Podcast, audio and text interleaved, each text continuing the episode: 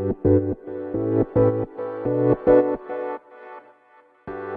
ようございます。なつきです。今日のテーマは無駄を省くということについてお話していこうと思います。無駄を省くとは書籍の中にありがちなんですが無駄なことを書く人が多い。まあ無駄っていうとねちょっと言葉悪いんだけど要は読者が興味がないことを書いてしまう人が多いんですね。でこれは何かというと例えば、えーと、ダイエットの本をねよく例に出すんだけどダイエットしたい人が何を求めて書籍を読むかっていうと自分が痩せる方法を知りたいわけないよね。でそこに、まあ、著者の体験談を入れるとしてそのどうやって痩せたかっていう体験談はまあもちろん必要になるのですがそこにと自分の関係ないストーリーまで入れてしまう人が割と多いんよね。で、えっと、本を書きたいっていう人の中にもその自分のストーリー自分の生きてきたストーリーを伝えたいっていう、ね、おっしゃる方が多いんだけどそこってね読者が興味を持つかっていうと実際はそうではなくてその本の内容自分が、えーと、なりたい自分になるためにその本を選んでいるわけでその人の著者のね関係ないストーリーまでは興味ないんですよね。まあそれが有名な方とかねあのファンがつくような、まあ、例えば芸能人とかだったらさちっちゃい時の話とかもそれは聞きたいじゃん。ただ無名な人がそのねノウハウ本とかそういうのを出した時にまあその知らない人の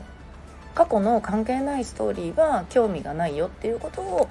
あの知っておいてもらいたいなと思います。なぜかというと書籍って一つのテーマに基づいて書くんですよね。でそのテーマの内容を知りたいんだけどその関係ないストーリーが入ることによってそこで離脱されちゃうんですよね。で結局最後まで読んでもらえないと意味がないのでその内容には関係ないテーマには関係ない無駄なストーリーは省くっていうふうに思ってます。とはいえやはりストーリー性がね重要なんであのその中でもストーリー性は出していかないといけないんだけどまあここがね一番難しいところでじゃあどの部分を見せてどの部分を見せないか、うん、っていうのがなかなか難しいところなんですよね。でまあうちはサポートしていく中で、まあ、どこまでが必要でどこまでが必要じゃないでもそれもまたその書籍のテーマとか内容によっても全然その見せ方っていうのが変わっていくんでその辺はねあのこのテーマだからこうですよってとは言えないんだけども、まあ、その無駄をねできるだけ省いていくでもストーリー性を入れて面白い内容にしていく読みやすい内容にしていくっていうのが重要でちょっと難しいところかなと思ってます。うん、だからなんかこう書籍ってねあの電子書籍だったらこの自分でもね全然出せちゃうんだけどもそういうところでこう素人感が出たりとか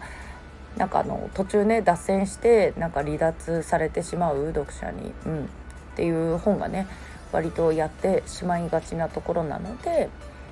うん、その辺を今日はねお伝えしてみました。ということで皆さん今日も素敵な一日をお過ごしくださいね。またお会いしましょう。